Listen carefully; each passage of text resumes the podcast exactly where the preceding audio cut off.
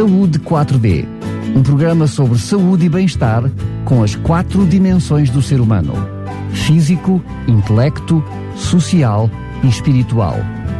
Saúde 4D, o programa que promove um bom estilo de vida. Estamos de volta para mais um Saúde 4D e hoje não vamos ter uma unidade de saúde familiar, mas sim vamos ter duas unidades de saúde familiar. Já passo a explicar o porquê um pouquinho mais à frente no programa. Para já, quero uh, dar as boas-vindas ao Dr. Patrício, também à Dra. Maria do Rosário uh, da Unidade de Saúde Familiar Alfamor e também da Unidade de Saúde Monte da Lua, respectivamente. Ambos bem-vindos, obrigado por obrigado. terem aceito uh, este convite. Eu começo, vou-vos pedir que possam chegar um pouquinho mais perto dos microfones, está bem? Se faz favor. Um, eu vou começar precisamente com o Dr. Patrício. Estamos na presença de duas unidades de saúde uh, mais antigas aqui do, do nosso Conselho, também das primeiras a surgirem um, em Portugal, em 2007. Uh, nomeadamente, penso que ambas até perto de dezembro de 2007, curiosamente, portanto foram surgindo precisamente mais ou menos na mesma altura, e a Alfamor temos no, no mesmo edifício uh, a mais nova, que está a surgir agora, e a mais antiga, uh, das mais antigas aqui do nosso, do nosso Conselho. Mais uma vez, gostaria de lhe perguntar como é que é, como é que podia caracterizar este desafio que foi eh, muitas vezes abarcar um, eh, uma trajetória desconhecida para muitos, portanto em fase experimental, acabou depois mais tarde por ser até uh, de experiência por outras unidades de saúde familiares que foram surgindo. Como é que foi essa, essa fase inicial? Uh, boa tarde, uh, obrigado pela oportunidade de estar aqui de poder conversar um pouco sobre estas questões. Uh, de facto, o SF Alfa Mortal como a Monte da Lua foram as duas primeiras USFs do Conselho de Sintra. Foram, iniciaram funções em dezembro de 2007, cerca de dois anos, um ano e pouco depois do, das primeiras experiências das USFs no país. As USFs surgiram na sequência de um movimento de reforma uh, criado pelos profissionais que foi apoiado pelo Ministério da Saúde de então, uh, com a criação de uma comissão para a reforma dos cuidados primários que lançaram as bases para, para a criação das USFs. E as USFs uh, for, nasceram com, com algumas ideias base. Uma era a autonomia das equipas, a livre escolha entre eles, portanto, as equipas formavam-se a partir da iniciativa dos próprios profissionais. Bem diferente do que até então, que era por completamente concurso? É? diferente, completamente diferente, embora houvesse regras necessárias, portanto, não poderiam integrar unidades pessoas que não pertencessem já, que não fizessem parte do, do Serviço Nacional de Saúde. Mas, de qualquer forma, para os profissionais que existiam, foi-lhes dada a oportunidade de escolherem de alguma forma os sítios onde trabalhar, com quem trabalhar e apresentar propostas de planos de ação a contratualizar de acordo com uma matriz de indicadores, de resultados, a partir do seu atingimento ou não, associados a incentivos institucionais e outros eventualmente. Essa questão desses, chamemos-lhe marcadores, enfim, eu, eu, sei que hoje em dia, sobretudo na área da saúde, é uma palavra que, que, que muitos eh, correm atrás, outros fogem deles, portanto eu percebo isso, uh, mas tirando essa, essa noção mais negativa dos marcadores, mas chamemos-lhe objetivos, essa noção de, da criação das unidades de saúde familiar, uh, que as pessoas escolhiam a sua própria equipa, uh, tem a ver muito com a necessidade da intimidade e da proximidade dos, dos membros, dos elementos, para atingir precisamente esses objetivos, não é? é absolutamente, absolutamente. A, a confiança entre as pessoas é fundamental para se conseguir, eh, numa organização, e uma organização que trabalha com algo tão sensível como a saúde das pessoas e sujeita a tantos fatores aleatórios, a, eh, a confiança entre os profissionais é muito importante. E sempre foi até esta altura não era possível, até este início das USFs, não era possível, as pessoas concorriam para um centro de saúde ou para uma unidade, isto é, é limitado aos centros de saúde, aos cuidados de saúde primários, e, e portanto, e depois eh, dependeria quem estava lá e integravam-se melhor, integravam-se pior, faziam o seu trabalho, mas de uma forma, de alguma forma, isolada, cada um trabalhava a sua lista, aos seus utentes, de acordo com objetivos gerais, comuns a todos, e fazia o que tinha a fazer e ia-se embora quando acabava o trabalho e estava resolvido. As OSFs trazem uma filosofia diferente, uma filosofia de interresponsabilização, de trabalho em equipa, de compromisso com resultados.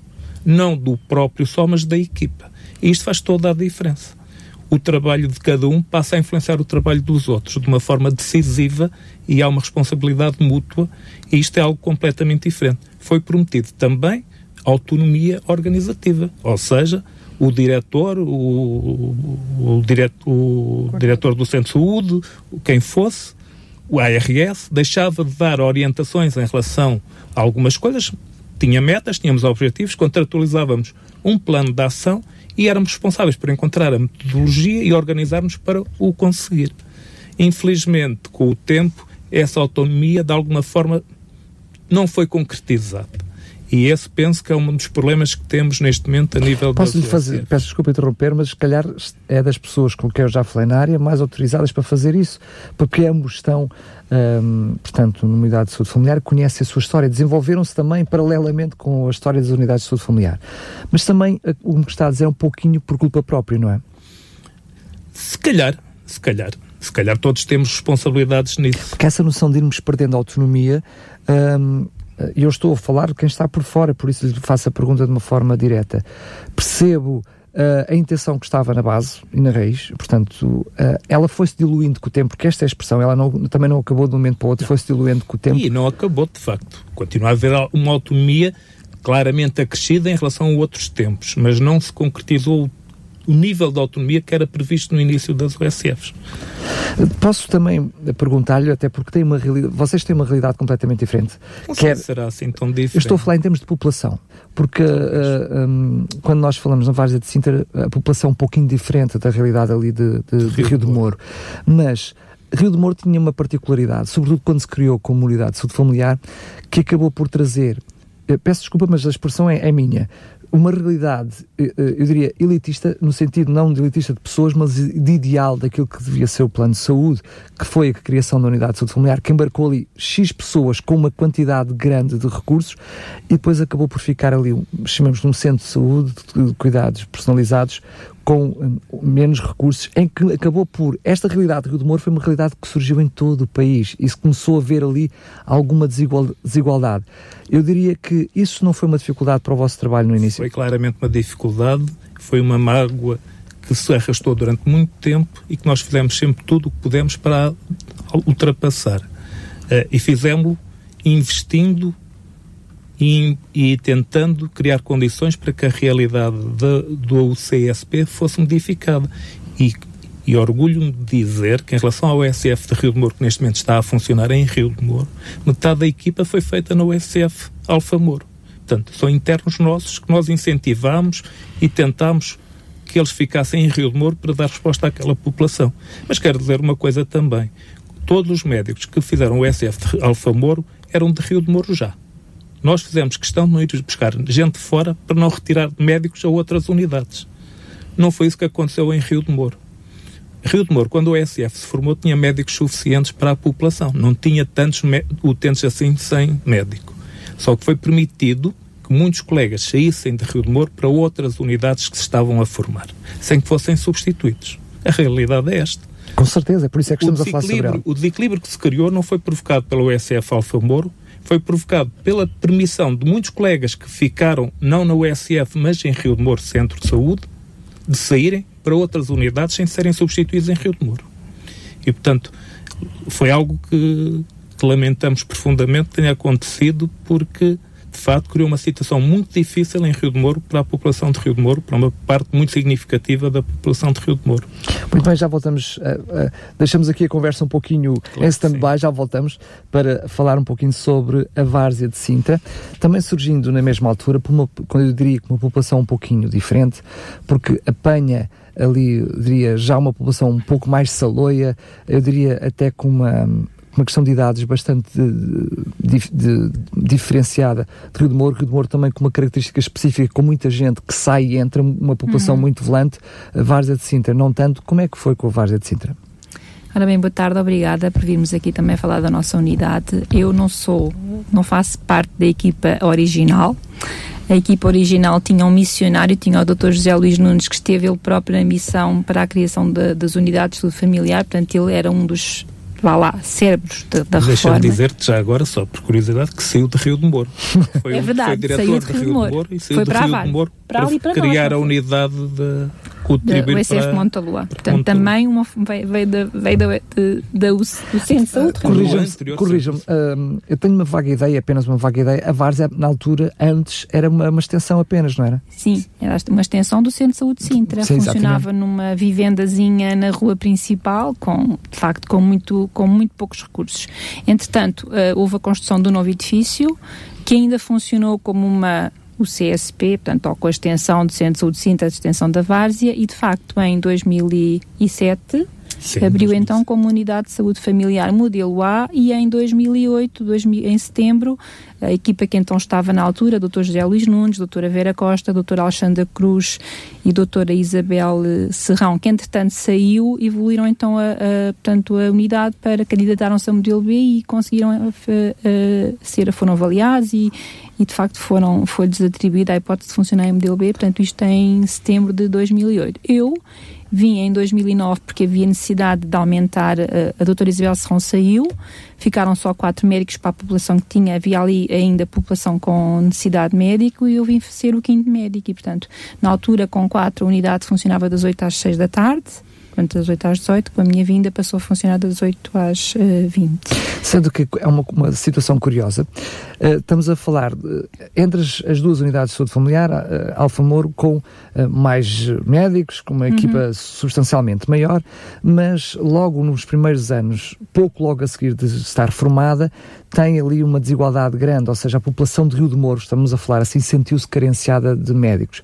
A vossa foi um bocadinho ao contrário, ou seja, com uma equipa muito mais reduzida, de repente veio dar uma resposta uh, que o, uma extensão uh, não estava a conseguir dar. E em poucos anos, Uh, com a chegada de, de, mais médicos, veio trazer ali uma almofada de sustentabilidade na uhum. saúde uh, daquela zona. Neste momento continuamos a ter pessoas que se querem inscrever e que não têm vaga.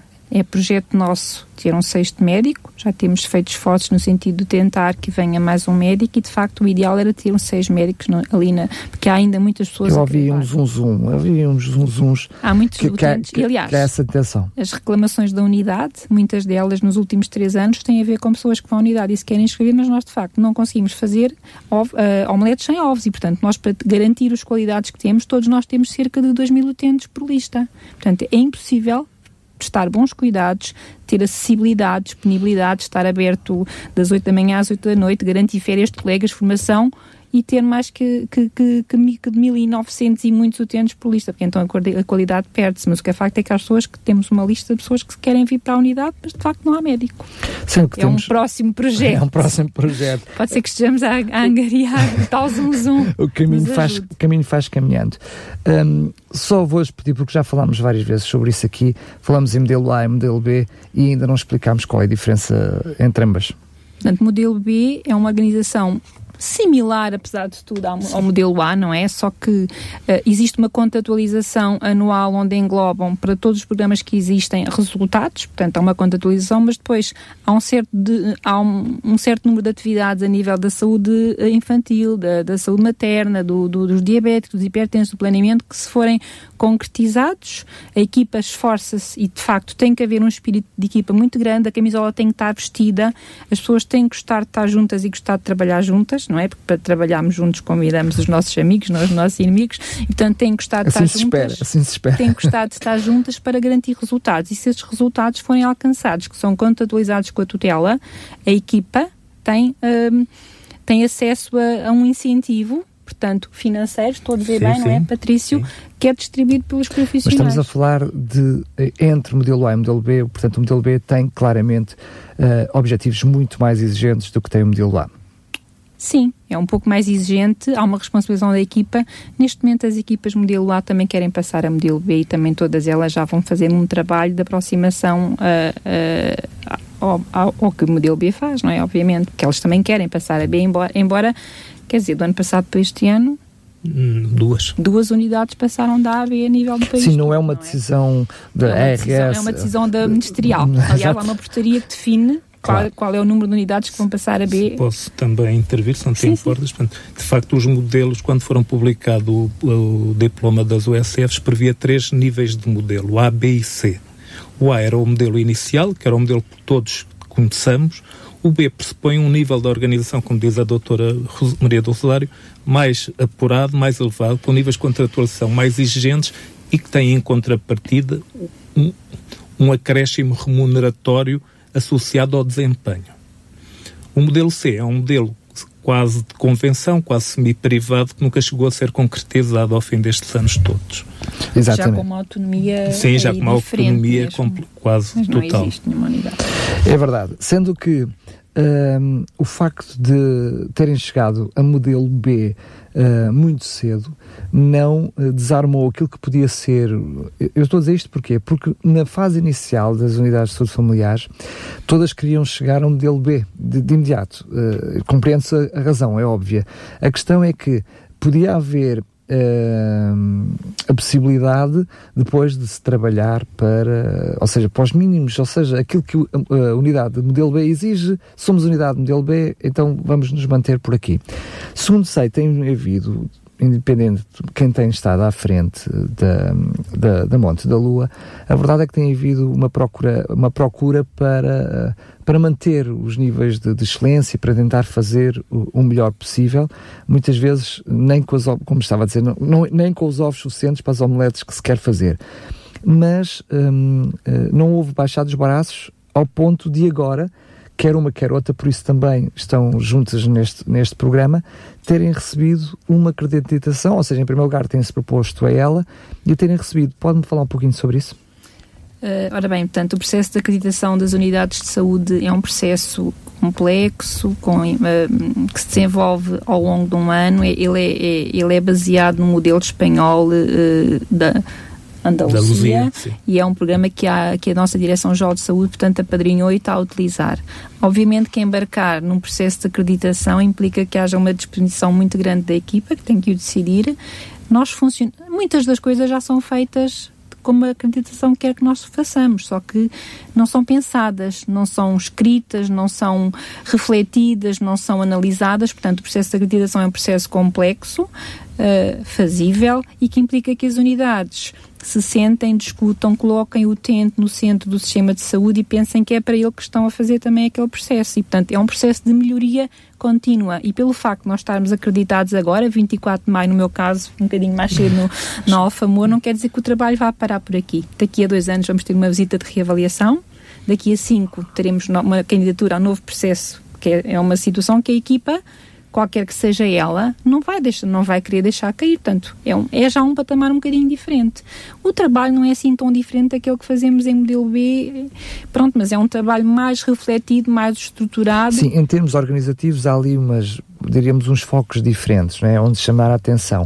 Mas isso traz também mais motivação para uh, aquele que diariamente tem que se reinventar naquilo que é o seu trabalho? Traz motivação, traz empenho e o processo de acreditação é um processo de reconhecimento interpares. Portanto, entre as, os prestadores de saúde saber que uma unidade está. É um pouquinho também aquilo que já vem acontecendo em alguns hospitais. O Fernando Fonseca começou também com a acreditação logo no início. Portanto, é um processo de melhoria contínua e de estímulo, porque é assim, a equipa tem, tem uma certificação e vai querer que isto se mantenha e até melhorar, porque nós estamos certificados. Pode haver uma certificação para três níveis, para bom, para ótimo e para excelente neste programa nós, neste momento, alcançámos o bom o nível inicial e no país e na, na Península Ibérica só temos uma unidade que tem o excelente, que tem o ótimo, que é o SF Valongo, lá no norte. Lá no norte. Todas as outras unidades, quer sejam A ou B, porque também há unidades modelo A já acreditadas, estão num nível uh, bom e o patamar seguinte será o, o ótimo. Sim, mas é o que lá estávamos a caminhar para é isso. isso mesmo, o caminho faz-se caminhando. Como é que surgiu esta vontade também da Alfa Amor procurar esta, esta acreditação? Eu, eu, acho que é um pouco o desafio de andar para a frente, não deixar morrer. É um pouco aquilo que diz, ao fim destes anos todos, em modelo B, e com equipas, é inevitável, como nas famílias. Estagnação, há estagnação, há, há tensões que se criam, há coisas que, não, que sentimos que não estão tão bem. E este é um processo voluntário e foi muito pensado por mim, enquanto coordenador, e pelos outros colegas. Falámos isto várias vezes até decidirmos avançar. Porque é um processo voluntário. Nós não ganhamos nada com a acreditação Em termos materiais, não tivemos qualquer benefício com a acreditação. O benefício que temos é, de facto, repensar as nossas práticas, repensá-las em conjunto e em equipa, e com isso refletirmos sobre o que está correto, o que fazemos bem, passar a fazer melhor o que estava menos bem e escrever, porque muitas das coisas que nós fazemos não estavam escritas. É sendo, um mau hábito. Sendo que, que está temos. muito virado para a importância do utente, em primeiro lugar, quem ganha é o próprio utente. Obviamente, obviamente. Uhum. A ideia é que seja o utente o principal beneficiário das alterações que forem feitas. Há coisas que na acreditação têm a ver com, com áreas que, infelizmente, voltando à história da autonomia, nós temos pouca autonomia para modificar e nem a própria direção do ASES o consegue. Nem sequer quem está acima de nós consegue alterar. Portanto, há coisas que, infelizmente, não estão, não vão estar tão cedo como gostaríamos e deveriam estar. E isso não é reconhecido. Da equipa. Porque claro. não dependem da equipa nem, e nem, nem da vontade do ACES. Tem a ver com outros constrangimentos, com a situação geral, enfim. Mas, de facto, este é um processo como diz a doutora Maria Rosário, que não para aqui, que tem novas avaliações, tem novos passos, é um processo de melhoria contínua e, e estamos, imagino que eles também estejam, temos já reuniões marcadas, coisas previstas para fazer, há mais coisas para serem feitas, porque senão não serviu de nada. Muito bem. Sendo que nós estamos a falar daquilo que são um, os desejos, a intenção de uma equipa, um, que muitas vezes quem está do outro lado dos microfones não, não percebe os desafios que são necessários para que vocês consigam atingir uh, esses níveis, esses números. Uh, passámos de uma situação, eu diria, mai, de, maiores, de mais expectativa, onde as unidades de saúde, os centros de saúde, para quem está do outro lado possa perceber, ficavam mais na expectativa, recebendo o utente quando ele assim desejava, quando ele assim pensava. Agora temos uma realidade em que vocês literalmente correm atrás do utente, ligam para casa, chamam, venha fazer a vacina, venha fazer isto, venha fazer aquilo, ou seja, acabou por haver aqui uma atitude muito mais proativa por parte das unidades de saúde familiar, não é? Sim, a nível, eh, sobretudo a nível de tudo o que são áreas de prevenção e de, de, de facto da, doença, promoção da saúde, vacinação, vigilância de saúde infantil, vigilância de grávidas, diabéticos, hipertensos, porque se nós formos proativos a, a, estar com os doentes, nem, é nem, nem é tanto convocar, às vezes é o ensinar o tipo de vigilância que tem, ser, que tem que ser feita, entregar um documento onde isto tem que ter esta consulta e outra consulta, tem que ser feito isto e aquilo, portanto, tudo o que está programado em cada uma das áreas, não é? Da, da promoção da saúde e da prevenção da doença, vão ser uh, atitudes que se tomam agora que, vão, que se vão traduzir em ganhos lá à frente, porque se eu tiver um doente diabético bem vigiado, bem controlado, se calhar vou ter menos internamentos com amputações, com complicações da diabetes, com cegueira, não é? Portanto, a, a monta, a montante, penso eu, vai haver ganhos. Agora, é uma coisa que não se consegue ver logo, só se vê com o tempo, não é? Claro. Porque é Mas muitas vezes é um trabalho ingrato, não é? Porque quando, uh, estava precisamente a falar sobre isso, quando o, o, chegar a, a, determinados objetivos,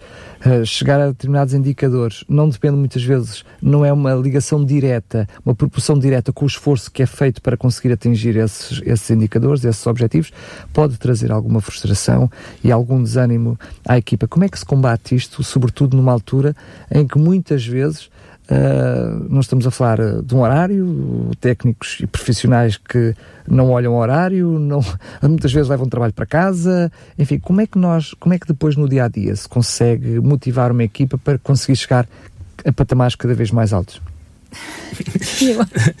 As estratégias motivacionais uh, para a equipa, penso que todos fazemos isso, para já encontrando os obstáculos, encontrando os pontos críticos. Detectando onde é que estão as dificuldades. É? Exato, encontrando os pontos críticos, descobrindo estratégias e definindo estratégias para os ultrapassar. Não caçamos com cão, caçamos com gato.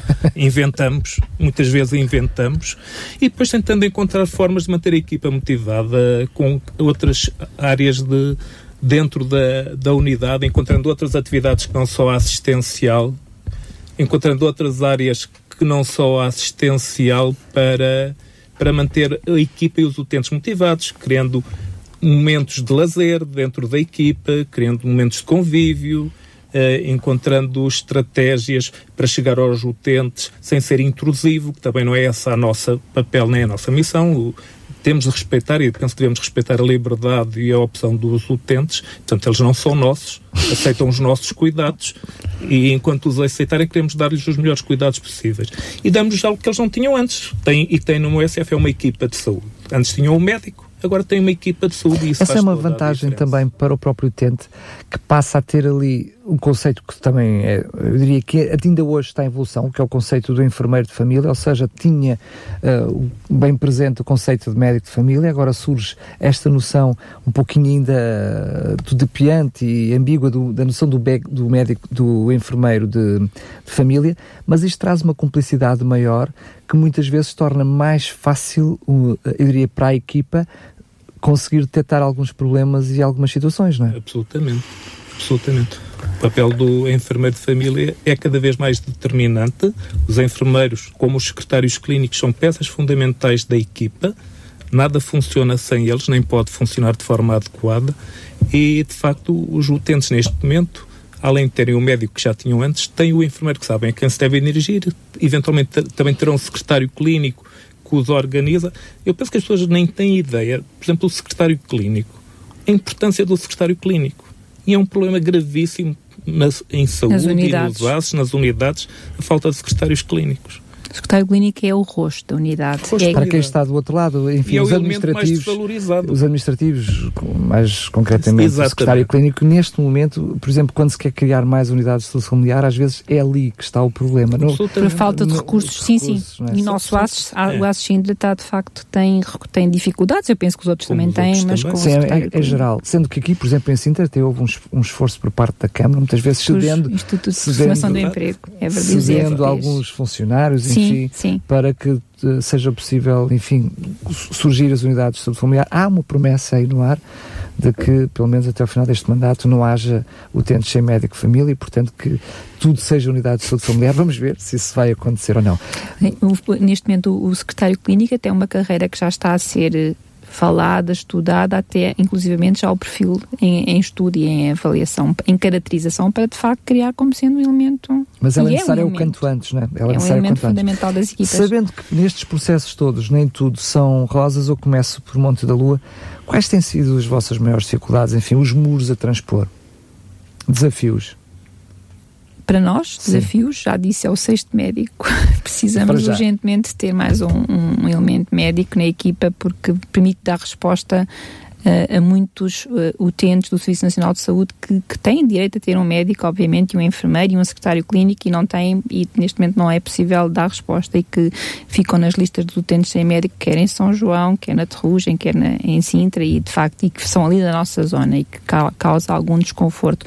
Felizmente nós não temos a situação que estava a referir em relação ao SF Alfa Moura e o CSP Rio de Moura, aquela questão de ver de ter permitido, como o doutor Patrício disse, que saíssem profissionais da UCSP uh, eh, ao Rio de Moro e que as pessoas ficassem a descoberto. Isso não tem acontecido connosco, tem sido uma população um bocado mais, uma população estável, não é?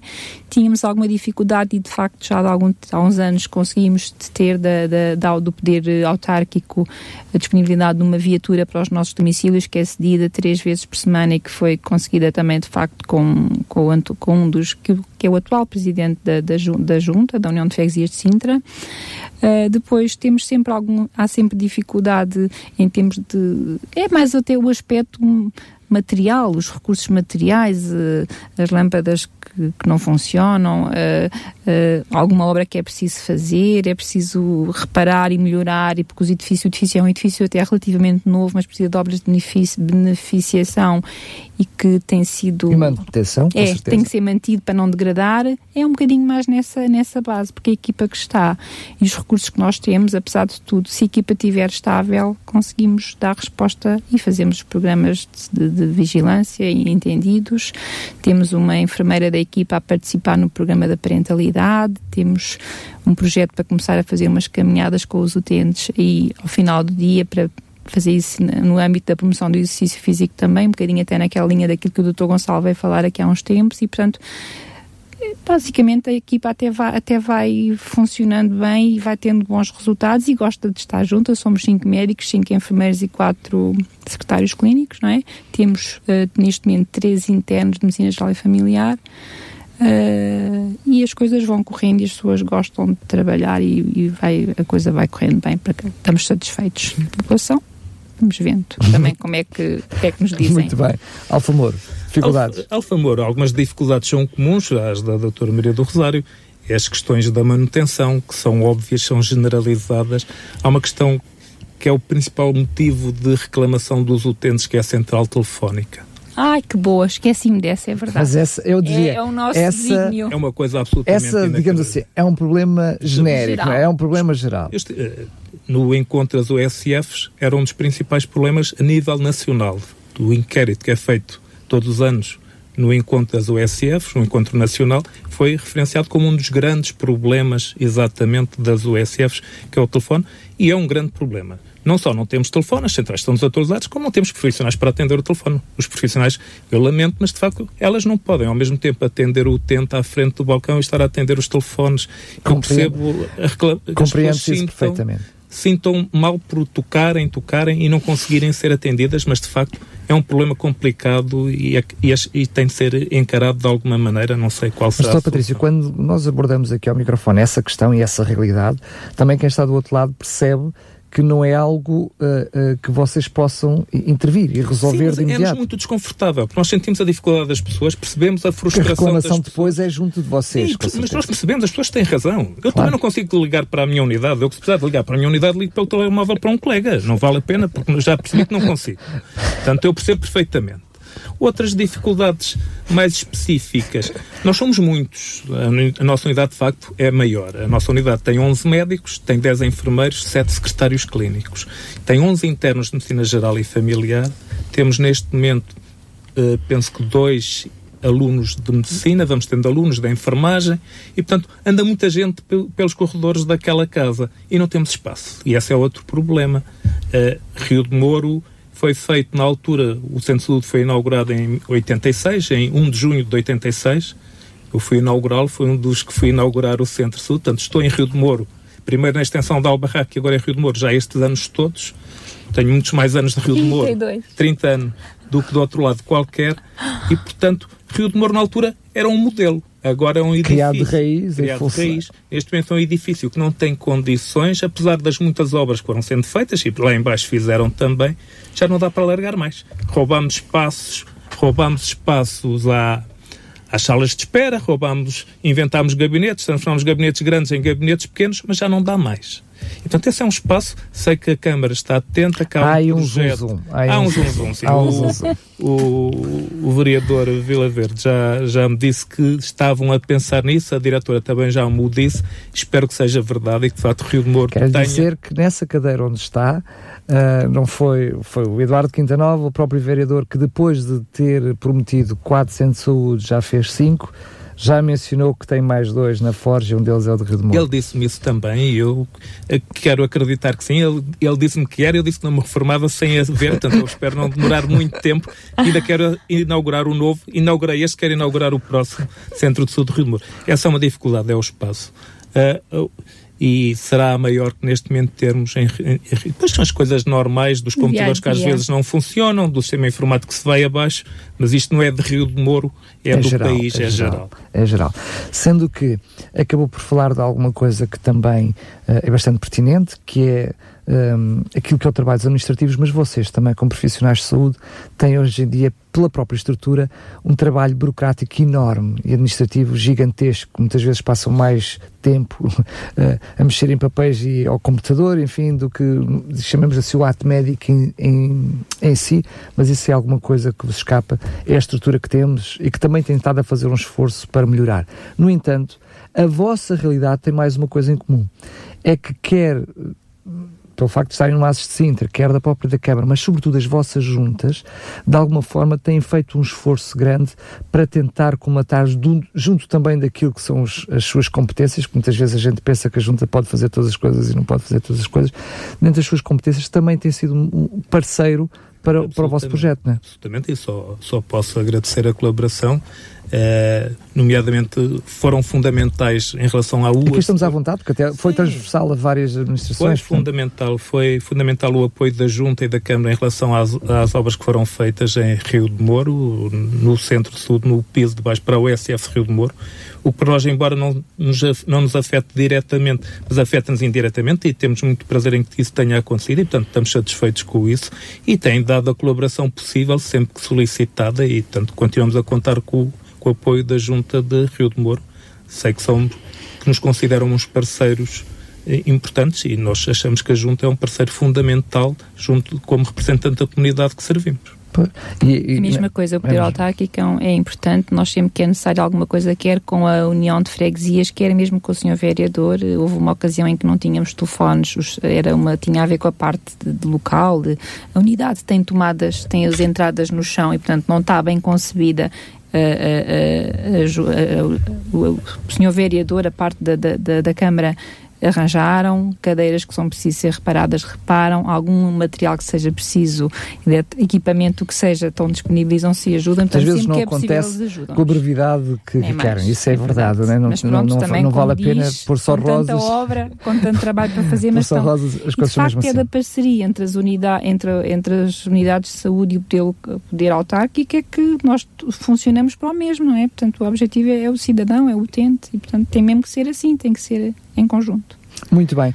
Eu vou fazer a pergunta, porque é assim que quero terminar a nossa conversa, apesar de quando falou de desafios também de alguma forma já falou nos objetivos, uh, mas faço-lhe a pergunta na mesma, o que é que tem como objetivos uh, no futuro? O que é que gostaria de ver acontecer no Monte da Lua? Eu já disse o que eu gostava era ter mais um recurso médico, mais uma equipa de saúde mais uma micro-equipa dentro da equipa. Portanto, um médico, um enfermeiro e um. Isso seria o suficiente ou apenas, eu diria, quer tanto isso, a ânsia tão grande de ter que se limita a pedir o médico e o enfermeiro? Ou acha que, do fundo do coração, Não. que é apenas suficiente? É suficiente nas nossas necessidades, que é dar resposta à população que temos neste momento. Obviamente que, como o Dr. Patrício dizia, também a minha unidade, daqui a pouco, com mais uma equipa, com mais uma subequipa, o espaço também começa a ser um problema, obviamente, não é?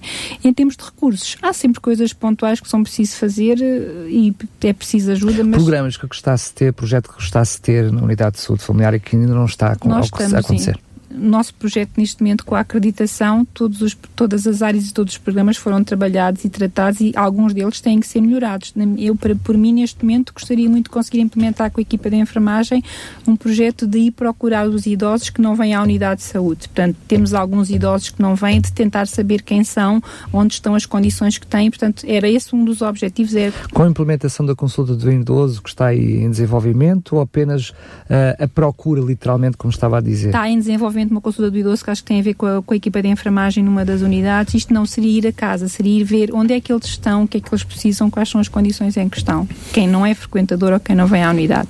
Esse é um dos projetos.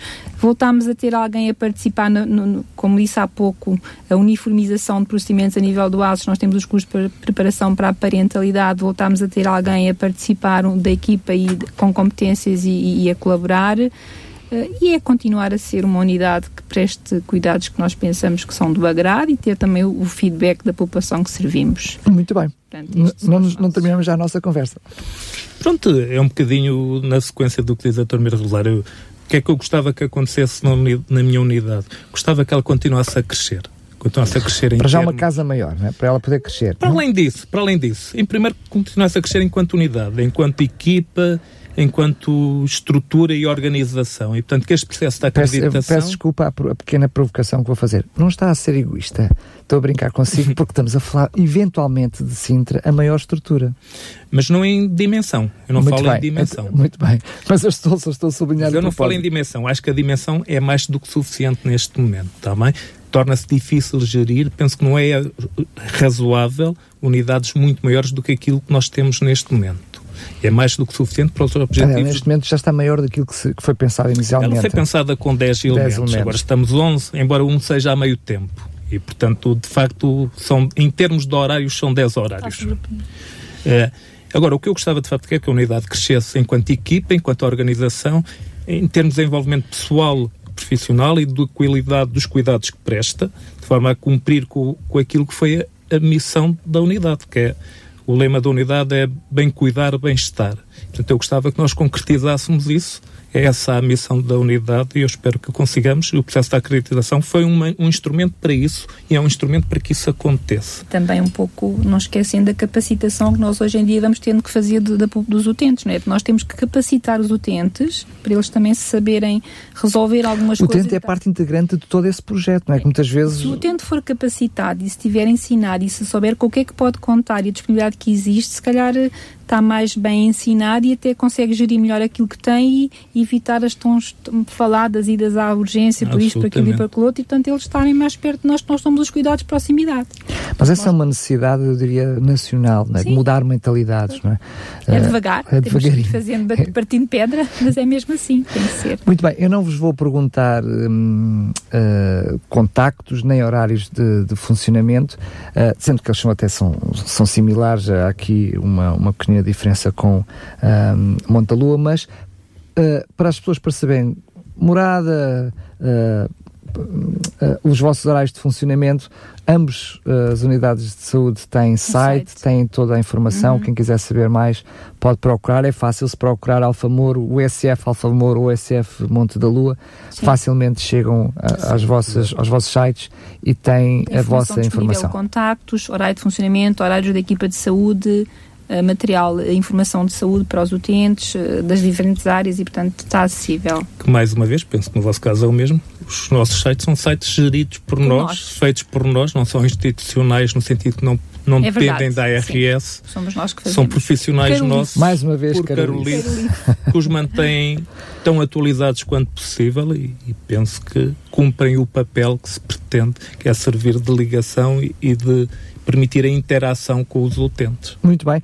Vamos terminar apenas pedindo-vos a cada um que possam dar uma palavrinha àqueles que agora, de uma forma muito particular, são os vossos utentes da vossa unidade de saúde. Uh, Monte da Lua, o que é que gostaria de dizer aos seus utentes? Aproveitar agora que os microfones são seus. Queria aproveitar para dizer que estamos, estamos sempre disponíveis para receber alguma necessidade do utente, somos parceiros, estamos preocupados e, e, e, portanto, a porta para o utente está sempre aberta e aceitamos todas as sugestões que nos venham trazer para melhorar o funcionamento e a resposta à população.